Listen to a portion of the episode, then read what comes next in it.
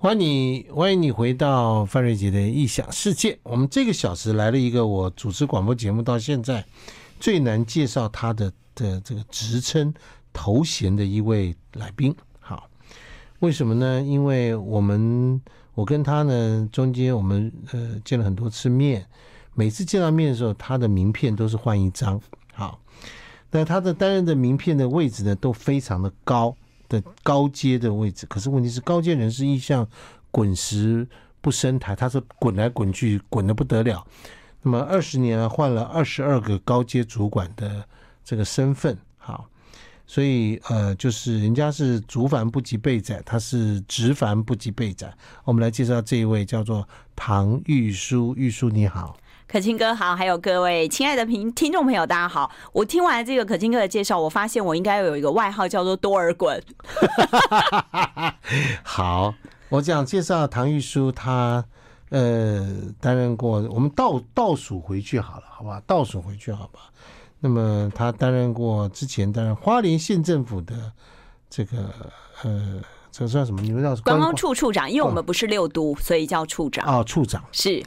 他就被徐县长挖角来做观光处处长，对不对？对。他为什么挖角呢？是因为这个唐玉书在这个云朗集团的花莲汉品酒店做这个总经理，总经理啊，你就知道嘛？这名片递出来说我是总经理，OK。然后递出来以后呢，就做了，因为做的很好，所以就被县长挖角。当然，这个挖角并不是。呃，这个随便找他来是要经过这个云品集团的高层同意之后，为国家奉献的。我们待会会讲这一段啊，他在过去了，对不对？那为什么他会在花莲这个汉品呢做这个总经这个总经理呢？是因为他自己请调到那里去帮人家铺床啦、招呼人啦，对不对？做第一线的服务啦，这个你不知道头壳什么坏剧。他的前身的工作是在。云朗里面就跟盛智仁，你知道吗？啊，他们一起来做做什么呢？公关的。对，我是公共事务处处长跟集团发言人，是吧？在台北天龙国穿的人五人六，做的事情是讲了一些非常好听的话，穿着高跟鞋，对不对？套装可以出入豪这个名流，往来无白丁，谈笑有鸿儒。我讲的没错吧？是，就是那时候多次跟可庆哥碰面，是，然后在这个状况之下，又跑到花莲去，对不对？又遭遇花莲大地震啊！好，我们待会儿都会讲，那就不用讲了。在之前，他是他曾经在东升集团里工作，从东升购物的小客服，是不是专员？小专员，小专员，公安专员，做到被王林看到，然后呢，把他遴选成东升集团接班人。的培训班的第一名，哎呀，各位听众朋友，我们今天要郑重的欢迎唐玉书小姐，好不好？谢谢可庆哥，真是不好意思，很少人这样介绍你的吧？哎，对，真的，真的没有吧？真的。所以一个人小时候胖不是胖，他小时候胖就是胖。对，王丽，你要把他找来做接班人，他不要，本宫不要，对不对？是不是？哈，云朗说你就待在那个公关，帮我们做发言人，本宫不要，是不是？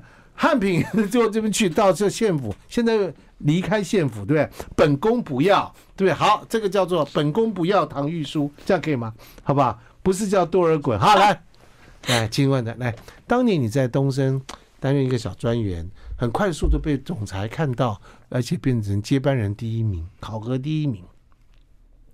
如果你是一个唐玉书的身边的同事，你怎么看唐玉书那个人当年在那时候的表现？他为什么可以是这样？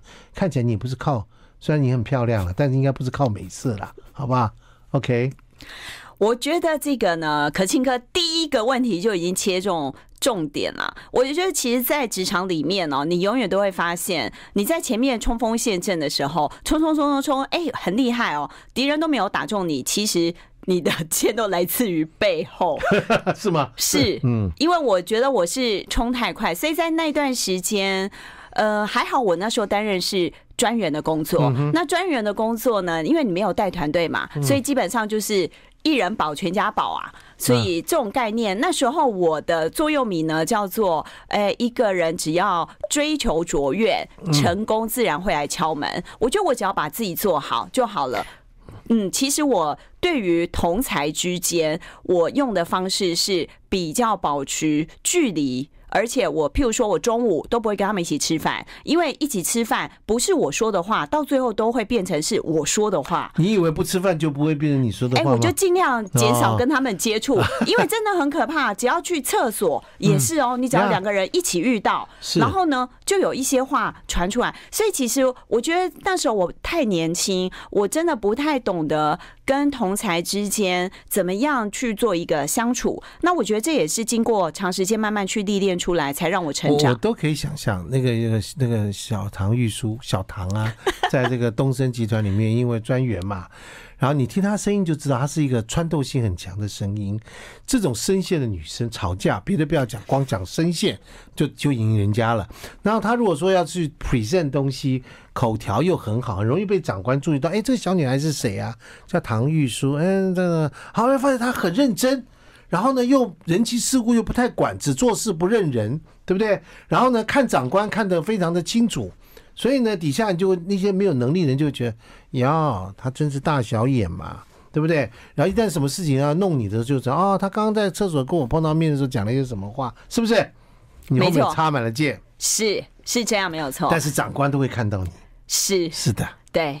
我跟各位听众朋友讲一下，就是一个人在成长过程当中，你一定要跟唐玉书学这个态度，讲话你要表达看法。真的是不是？是是，与其被埋没在人群当中做随波逐流，中午吃饭去传送别人的八卦，你不如好好的一个人单独，对不对？对，而且我觉得就是要做出自己的亮点。我觉得像可庆哥，你是行销大师哦。我觉得我们在做任何事情，你就是要做出亮点，包括你行销你自己，是包括在里面嘛，对不对？好，那对于身为成为这个呃东升集团当年做企业接班人的第一名。你拿到这个头衔，我看已经招妓到不知道怎么程度了，是不是？是，我讲的没错吧？没错，但是不在这本书谈论的范围，因为 这本书是职场励志，各位听众朋友。励志的过程也是一样，招妓就是一种励志的过程啊。人不招妓，对不对？怎么？对，是庸才。你衣服上没有招妓吗？绝对有。你后来扫过吗？没有扫。啊，对呀、啊。但是我不能教大家如何去应对。不能反击，真的吗？来来来来来来来，我们这样休，我们休息一下啊。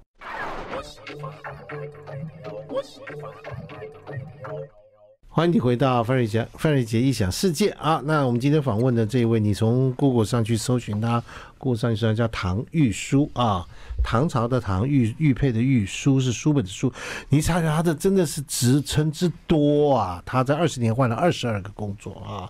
那么他最近出了一本书，这本书叫做《谁说我的狼性不能带点娘》啊？这个狼性啊，在职场上是一定要有的，好不好？玉叔是没错吧？没错。人要是没有成为狼性，你就不用去随波逐流，被淹没了，然后再来讲你怀才不遇。哎，对，我觉得这是一个重点，因为其实包括我自己在内，还有很多我看到的人哦，真的都常常抱怨，就是哎呀，我怀怀才不遇，这为什么长官都升别人没升我？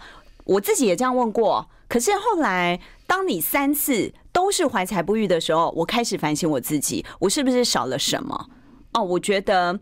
嗯，这个也在书里面有跟大家做一个分享。那再来就是说，狼性它真的从我小时候就展现出来，因为我是一个好胜心很强、绝对输不起的人。有三个哥哥，对，然后再加上一个大我五十岁的爸爸，所以 他你爸爸五十岁才生你，对，哦，你被爸爸疼到应该很好吧？很疼吧？我从来都不知道有人会怕爸爸，因为我只要心情不好，回家就是骂我爸出气。然后我爸大概应该算是现代二十四孝都做过，都做过了，对不对？孝女哈，对，对，像是这个夏天天气，所以，所以呃，唐玉书骂爸爸其实是叫做唐玉书骂爸爸罄竹难书。这样讲也行，也行啊，是不是？是，是没关系。你看他哦，伶牙俐齿哦。他今天上我节目来温良恭俭让哦。是，我现在是在逗他。各位听众们，你看我怎么逗他？对，我发挥娘性，娘性。对，好。所以爸爸给你这样子一路疼你哈。我爸真的就是现在二十四孝都做过，包括夏天这个蚊子很多嘛，我们家很穷啊，也没有什么什么蚊香，只能点蚊香，没有其他，他就会把上衣脱掉，然后就对喂蚊子，喂蚊子，真的啊，然后。这不就是古代皇香会做的事？然后我想吃什么，他是没有到卧冰这个球里没啦哈。但是我真的想要吃什么，像我在这个准备考高中的时候，在学校，他每一天他在国安局阳明山，他中午呢特别为了帮我准备午餐，他就会下山，然后去帮我准备午餐送到学校给我，然后每天都不一样。我读重庆女中，重庆女中在哪里？在那个敦煌路上。哎，我家住市里嘛，哦，那很近了，还好近了。阳明山，但是他得从山上坐交通车下来，下来，然后每天都买不一样的东西，买好之后再送去，再送去给我。可能今天买牛排，明天买什么什么，就是每天都会。请问他太太在做什么？我我妈，我妈她，因为我们家很穷，我妈那时候就是一个人要兼三份工作，所以妈妈在工作，妈妈都在工作，嗯，啊、然后爸爸就是公务人员嘛，所以比较有空，比较公务人员比较有空，可以在上的。对，那你也觉得这东西都是叫理所当然，对？哎，那个时候是哎，就是如果准备来的东西我不喜欢，还会哼哼哼嗯。好，我问你一件事情，你的爸爸对于你二十年来换二十个、二十二个工作。他有什么看法？我爸从来没管我、欸，哎，没管你，他管，他也管不了你了。对，其实我觉得很有趣。我书里有讲哦，就是哎、欸，难免我们会算算命嘛。曾经就有一个大师跟我算哦，就是说我爸爸就是就是小丑，他天生就是要来娱乐我的。那后来回想，真的是因为我爸真的就是一路非常的宠爱我，然后我说什么他都从来对。都不说不的，所以我妈妈她后来很聪明啊，她叫我爸做任何事，我爸都不要。所以我我爸就后来就说：“唐叔去晒衣服。”我爸只要一听到唐玉书，马上事情全部都做好。哦，妈妈这么聪明。嗯，对。唐玉书去晒衣服。嗯。唐玉书去洗碗。嗯。唐玉书去干嘛？他其实就是告诉你说，唐玉书他爹 去晒衣服，是不是这样？是。我爸就全部都做完了，对。然后小时候不听话要被我妈打嘛，这个我爸就扑在我身上，然后我妈就一时失手，就两个一起打。爸爸扑在你身上，哦、好，来来来，一个爸爸一定也很骄傲有这个女儿，这女儿也做了很多的总经理嘛，哈，是很肿，对不对？哈，对，越来越肿，越来越肿，对不对？你爸爸有没有跟你讲，你做你在做什么时候，你爸爸觉得，嗯，我女儿做了一个很骄傲的工作？呃，其实我觉得很县府的观光处处长。其实我觉得我蛮难过的是，因为我爸五十岁生我嘛，嗯、所以我四十岁的时候，我爸就这个去当天使了。哦，对他没有办法看到你。那时候我刚好在当云朗光集团的发言人。那我那时候去报考这个中国传媒大学的博士班，也是因为我爸爸一直希望我可以读博士。那对，我在他生前，我这个考取了博士。那我其实那时候一直希望我爸可以看到我这个博士毕业，但可惜那时候他就是生病了，所以就可是他也高寿到八十几、九十嘞，九十九十哎，对，他也高寿了，很高寿嘞。所以我也想说，也不要再勉强他了。嗯，对。不，你会你会叫你妈妈讲说，那个跟你跟你爸讲起来。我相信他会起来哦，他会起来哈。对 对对，有啦，我爸爸他真的很疼我。对，嗯，对，好，来这个一个疼爱你的吧，在这个过程当中，唐玉书因为做了很多的事情，我们刚刚说过嘛，哈，他到一个地方就被看到，到一个地方在云朗怎么样，见多吗？云朗，我觉得云朗是一个还蛮和平的一个环境，相对是蛮单纯。那真的比较复杂，会是在我以前待的一些媒体的相关的环境，因为媒体人的环境，还有就是一些文创演艺的环境，它会比较多变。那相较于这些单位，这个饭店算是相对比较比较 OK 嘛？真的，可是你要请调到花莲去做。汉品的时候，别人也会认为说唐玉书行吗？你一个公关发言人去做落地的服务，哎，是这件事情，我们先休息一下，好不好？这个这个很厉害。有的人就是你可能唐玉书有个罩门了，我觉得你就不能激他哈，对不对？你说本宫不行，本宫就做给你看一看，没错吧？没错，没错。好，我们先休息一下。I like 欢迎你回到范瑞杰异想世界。来，我们介绍职场的多尔衮唐 唐玉书啊。来，我们刚说你在云朗担任公关发言人，发现这个很好啊，因为这个打扮的漂漂亮亮的，然后讲讲这些话，而且云朗一一向没有什么太复杂的公关危机的事件。对，没有那么多嘛。因为我们算是真的就是一直都正派经营。那我们张安平张先生、郭怀如小姐、盛志仁先生，我觉得他们给我们的这个方向都是非常明确的。所以在这个呃集团担任发言人，我觉得相对是呃，我觉得其实，在那个时候我的衡量是说，我才四十出头，呃，那我就做到了公务事务处的处长，然后呢。我就会觉得每天都只是在发言说对不起，我们移工的那个位置没有办法定到，在处理这种满载的，对不对？有这个米其林三星啊，公务这些事情，是不是？你一定要帮忙瞧位置吧？我有没有？对，我讲都对吧？没有错，对不对？其实我那时候就是很太无趣了，只这样子而已嘛。就是我觉得我的人生，我真的就要这样子。完成我的人生下半场嘛？其实我那时候有思考，那我我觉得这是我的舒适圈，因为就像您讲的，每天都漂漂亮亮的，然后呢，哎，所有的人都羡慕我的工作，因为我算是媒体很早就转企业界，是。那我之后也有非常多的媒体人也投身企业界担任发言人的工作，那其实很多人都非常的羡慕我，可是我在当下我在想的只是我的人生就要这样吗？嗯。而且我。因为我读台大经济系嘛，所以其实我们呃有很多朋友也都是在企业界。我其实，在跟他们交谈的过程当中，我其实会发现，你知道，像 Maslow 的需求理论到。最高阶其实是一个自我实现，自我实现。嗯，然后呢，当然前面还有一些认同等等，所以我就会发现，好像我以前待过的媒体也好，公关也好，或者是这个大集团的发言人也好，好像这个在这个社会尊重上面，感觉好像没有那么被尊重，因为台湾其实还是比较讲究这个，嗯，所谓你像 CEO 一定是财务或是业务背景的，大部分都是 OK，对。或是专业背景的人，就像我们这种全靠一张嘴的这种人，对不对？我我觉得我当下我只是觉得我想要自我挑战，然后呢，当然我的确我经过三年自我在考评里面提出这样子的期待，那当然都没有被采用嘛。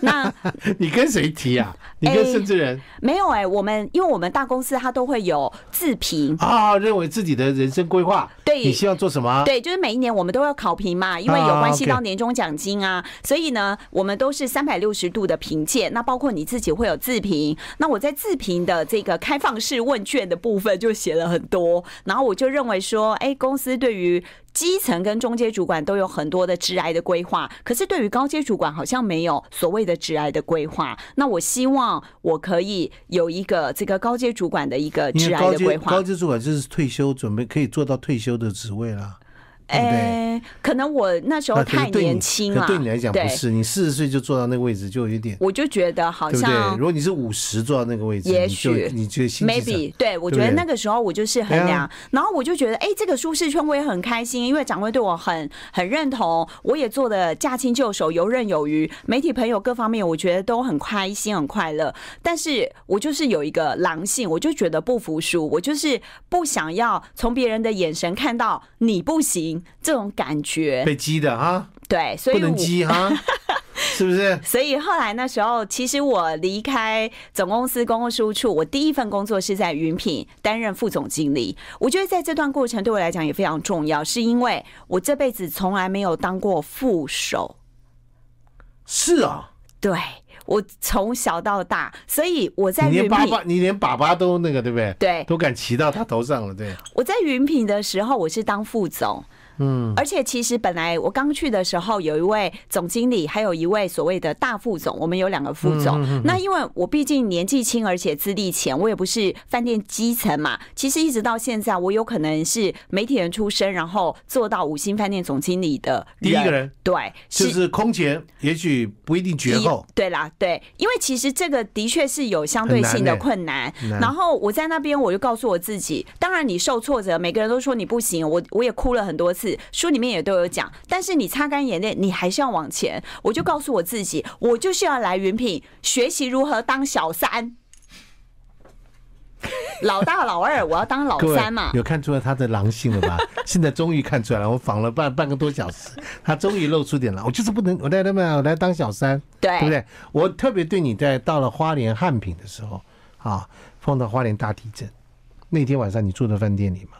我住在饭店里。那后来其实一年。两个月，我也很感谢总经理，呃，执行长、董事长他们对我的肯定，我就调到花莲去当总经理了。到总经理，我就变成老大了嘛，老大了嘛。对，然后那一天的确，老大其实承受的压力完全又不一样，又不一样了，是天摇地动。对，然后呢，我在九楼，我住在九楼。那那时候是大概快十二点的时候地震，我本来睡着了，被震醒。震醒之后，所有在这个呃床头啦，还有这个。那个叫浴室的。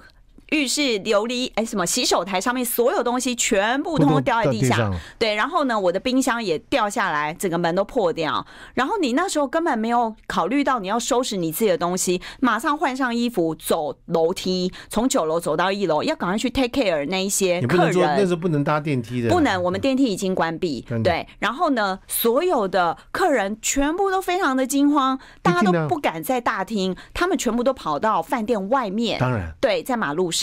好，那你当然要安抚他们，你要帮他们准备棉被，好，很多事情，然后再加上，我可不可以请问一件事？像这种状态下，饭店在那个时间呢还有很多服务人员吗？因为到半夜了，没有，没有，因为大半夜，所以我觉得我很感动的是，我在前面花了那么多心思带领我的团队，我的团队的人向心力都很够，他们全部自动自发。到公司来帮忙招呼客人，立刻过来了。对啊，那我觉得非常感动，那非常感动。你就讲，突然看到很多人涌进来，这其实逃难的人很多，他突然涌进来说：“来，唐总，我们怎么样帮忙？各位，各就各位。”真的，我觉得那是很感动，那是很感动的事情。好，我们休息一下。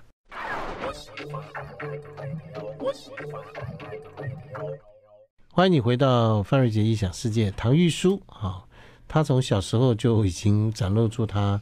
呃，很特殊的个性。他以前在当新闻记者的时候，呃，出去那、呃、通常电台会有采访车。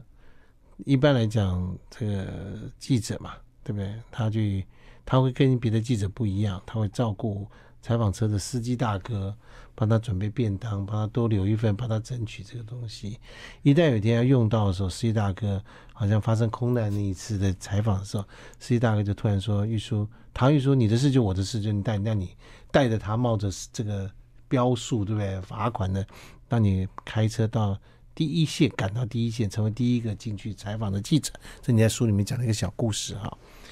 那么从刚刚看说他在花莲的汉品发生这个事情的时候，他下来，总经理住在里面，可是看到员工开始回来帮忙，这么多的客人在那个地方惊慌失措，你也不知道会发生什么事情，你也无从处理。”但知道他天寒地冻，要那是冬天，对不对？要棉被，要粮食，要水，要安抚，要一大堆有的没有的事情。那新闻又说花莲汉品倒了，对不对？其实更不是花莲汉品倒了，是哪一家？统帅，统帅倒了，大家以为是这样，外观长得很像啦，对，所以那时候在第一时间还好，我的同仁们都回来，那大家就是哎煮姜茶的煮姜茶，安抚客人的什么，全部都他们各各就各位去处理这事，我才能够专心来处理媒体误报的事情，因为其实我们待过媒体，我我们一定都知道，这个等到天亮之后，你要拉都拉不下来了，拉不下来了，对，那还好，我觉得。我过去就是当发言人，我我跟媒体很熟，所以我马上就是立刻主动出击，我不会等总公司的公关醒来再帮我处理这件事。对，哎，你这样子，那个那个公关，那公关那天没醒吗？有吧？但是他们没有办法立刻去，对啦，我觉得，我觉得这应该是我不是怪他们了。哎，谢谢可清哥提醒我。我觉得我想的是一个可同理心，因为如果我今天我是在总公司的这个发言人，我也不会知道有这么严重的状况。换位来讲，你那时候做发言人，嗯，花莲发生事情，你也不知道怎么发生什么状况，你也无法。没错。那当地的总经理如果立刻去澄清，你敢不感谢他？你一定感谢他？是，所以我觉得这是一个同理心啊。所以书里面有讲，我们是三百六十度的公关，因为我帮我的同行的单位，所以后来他们也非常的支持我。那我觉得这边我想表达的是说，反走过必留下痕迹。有很多人会觉得说，我跳那么多，好像就是这个没有定性。事实上，我其实掌握我自己的一个 niche，就是我的利基点。我的利基点就是媒体公关跟行销，我从来没有放掉过。尽管我离开台北，到了云品，到了汉品，我跟这些。些媒体朋友还是好朋友，所以我拿起电话一个一个去跟他们做澄清，然后呢，终于赶在天亮前把源头的错误去掉，然后所以对你搞到天亮，搞到凌晨大概五点五点左右才处全部处理完，然后你有再回去睡觉吗？没有，我就是累到就在我们的这个中控室就就睡着了，然后后来醒来的时候也不晓得是哪个同事帮我盖了棉被。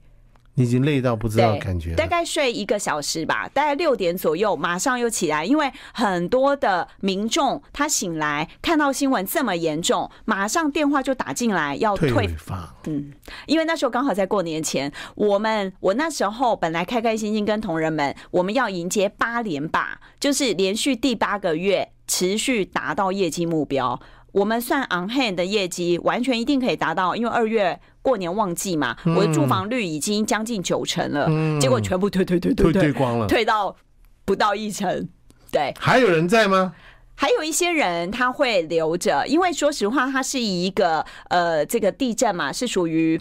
这个正常能量的释放，所以其实还是有一些人他已经定了，他觉得 反正地震就越来越小嘛，对啊，对，他就不害怕，他就留着。跑掉的人多的不得了，对不对？然后再来，那时候后来我还记得那个时候还号召大家去去花莲玩嘛，很多的产业进来玩啦等等东西。一人一束爱花莲，嗯，是不是？可是重要的事情是在这个过程当中，你其实你的这个呃名声就被花莲县长啊，这个徐县长看到了。我想应该是啦，因为其实县长从来没告诉我他为什么会这么勇敢。旁边人有人去找他，跟他说，我我就真的不知道，不知道嘛？是是那个司机大哥跟他讲，他帮他帮他开车，跟他讲 哦，那个唐艺师不错哦不错哦，这样子有没有可能？其实很有可能，所以我才会说，很多人他都会大小眼。但是以我的经验，我觉得每一个人都很重要，尤其在老板身边的人。但是唐玉书不是不是不是徐这个徐县长跟你讲说，那个那个来不来来当来当官啊，来当政务官？你那时候在想什么？其实我真的觉得受宠若惊，我也吓到，我从来没有想过会有这样的一个机遇。那。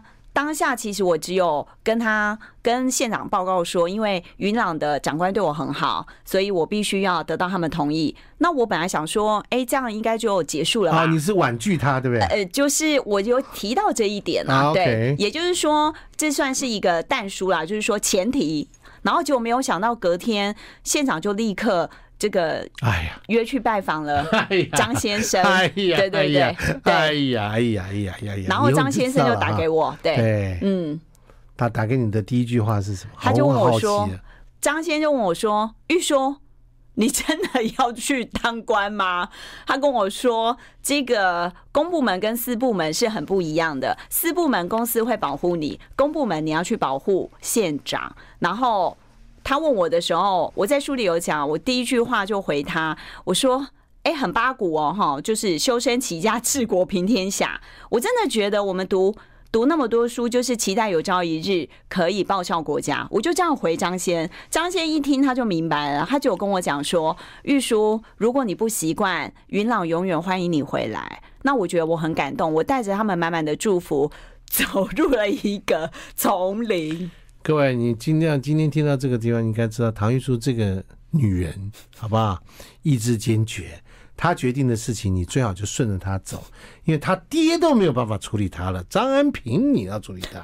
甚至你要处理他，搞不清楚状况，是不是？哎呀，就你已经其实是告知他嘛，对不对？嗯，也不是啦，谢谢他们的祝福。而且，单总，你讲你的公关话，我们节目有我们节目自己的风格，好不好？大家听众都听得懂我在讲什么，对不对？大家喜欢听我节目有这个原因啊，对不对？你讲你的公关话没关系啊，感谢长官的提携，好吧？等会我们再来往下讲他进了县府之后的哎厉害之处，待会儿见哈。I like 好，欢迎你回到范瑞杰异想世界。我们大家就很这个好奇的，唐玉说进了县府，进了官府，哎呀，这个这个小女子，这个怎么处理了哈？结果呢，进去之后有接受震撼教育吗？有，有啊，真的有。而且我觉得就是以前我们我们在私部门，你要奖励人，你要惩处人，哎，是立即的。哦，我要办活动，嗯、我上午说要办，下午活动就办出来了，因为呢。财务马上就可以把预算编列出来，嗯，但是你在公部门完全不是这回事。当然，你要惩处，你要奖励，你要办活动都没那么简单。而且，就算是你有十八般武艺，你可以自己办记者会，你也不能办，你全部都要上网。上网公开招标，就是都有公部门的一些规范在，所以其实你要带动这样子的一个团队，你是非常辛苦的，因为你当主管都会知道，你一定要有鞭子，要有胡萝卜，可是你都很慢哎，你今天胡萝卜丢给兔子的时候，它都已经快饿死了，所以你很难去激励员工，所以那时候我必须要想很多的方法，让我的员工，让我的科长们知道。我们虽然是公部门，但是你必须要有服务业的精神啊。那这个需要一点时间去调整他们。是这样子啦，就是台湾的民意代表哈，我不讲谁啊，普遍来讲，如果在议会里面有民意代表、议事议员想要弄市府某一个局处长，好了，好不好哈？他就无所不用其极。那特别当这个局处长，如果说个性很 啊，他虽然跟这个议员讲话的时候都鞠躬，可是他知道言语当中他已经感觉到这个不不是我这一我这一国他，就弄他。特别是当这个处长又写了一个嗯观光的标题，叫做“两个太太三个小三”，他不就是要来当小三的？刚刚不是说过了吗？对不对？两个太太，三个小三，这种观光标题，议会里面你这议员，你叫他不动手，你就会为难他嘛，对不对？来，为什么你就要讲两个太太，三个小三？因为我们花莲的这个观光资源呢，预算是很少的。呃，花莲是全台湾倒数第二个，这个统筹分配款还有这个税收是最少的。另外一个是哪里？台东。台东。对，好，那所以在这么的。拮据的一个状况之下，以前我在呃私部门学习到，就是小活动要大宣传，还有就是你要取一个很有趣的这个 slogan，然后呢用很少的预算来加强大家的印象。所以那时候我盘点我们花莲的一个资源，发现呢我们有两座山，呃。不是两座山，两个太太。第一个太叫做这个泰鲁格，第二个叫做太平洋。OK，哎，有山有海嘛。有两两个太太。对，大山大海。那再来就是花莲，它是很狭长，我们希望。均衡一下花莲的这个观光资源长期不均衡的状况，所以我从北中南各挑了一座山。那北就是美仑山，我强调的就是一个文化之旅，因为我们有很多日剧文化啦、客家文化、呃原住民文化等等。然后呢，这个中部呢，我就找了林田山，因为它是全台湾保存最好的一个林务啊林务区，然后里面有非常丰富的鱼蛙啦、萤火虫啊。然后再往南就是金针山啊，那金针山我们就是一个农村。体验之旅，其实这个 slogan 只是要吸引大家的注意力，后面我就会做阐述跟说明。其实我出去在外面做很多的观光的这个唐处长，你这个污蔑我们女性啊！是处长，是是没错。你这个女性主义有没有捍卫我们女性的颜面跟权益？我们花莲县徐县长这么样的体面，你有没有？跟着县长的指令做呢？没错，其实当下县长是支持我，结果我很难过，是说我因为这样子的 slogan，我害了县长。所以那时候当议员骂我的时候，其实我真的很伤心难过，因为我觉得我是我不是花莲人，我是台北人，我一心一力在为花莲打拼，结果你们这些口口声声说你们爱花莲的人，唐处长。你看天龙国的想法到我们花莲来，是啦是啦，是不？你们阳明山弄到我们后山，是啦。我觉得是我那时候有点单纯，你要改进啊，要检讨啊。对对对，是不是？是体察民意，我们回去怎么跟选民讲？是什么两个太太三个小三？没错，人家就四个小三，你要讲三个小三，对不对啊？是不是？我觉得完全正确。其实后来哭完了，擦干眼泪。你在你在哪里哭？呃，那一天我议会当场就哭了吗？不可以啊！我那一天，其实发生这件事的时候还没有进议会，我那天在主持一个，就是担任一个颁奖典礼，在一一人力银行。然后呢，后来我是躲在旁边哭的时候，被总裁发现。对，一一人力银行总裁发现。对对，那我其实也不想让人家知道，因为那时候媒体就是有议员在他的脸书写这件事，批评这件事，然后有媒体要追嘛。然后后来当然媒体也看我面子没有追，我因为我我懂。但是我们强调是府会和谐，对，所以我后来后来在议会哭的时候，我是躲在议会的桌子底下哭的。那因为大家跟我讲说，我不可以在议会这么好的殿堂上面哭，所以我我觉得其实唐玉书泪洒议会殿堂，对，也不行啊，不好啦。然后呢，这个徐县长呢？怎么办？他问你，我我很好奇，县长他真的是力挺我，我非常感谢他。对，对，所以我后来就转念嘛，就变成寻找林美金太太啊，还不是一样这五个东西。所以我觉得这个山不转路转，我们用创意绝对可以化危机为转机。美拜，阿雷美拜，你直接找个美拜，嗯嗯，好，今天我们要谢谢我们唐玉书，好不好，各位？他刚刚讲的故事里面呢，只是我们这个书里面的十分之一不到的内容。谁说我的狼性不可能带点娘 啊？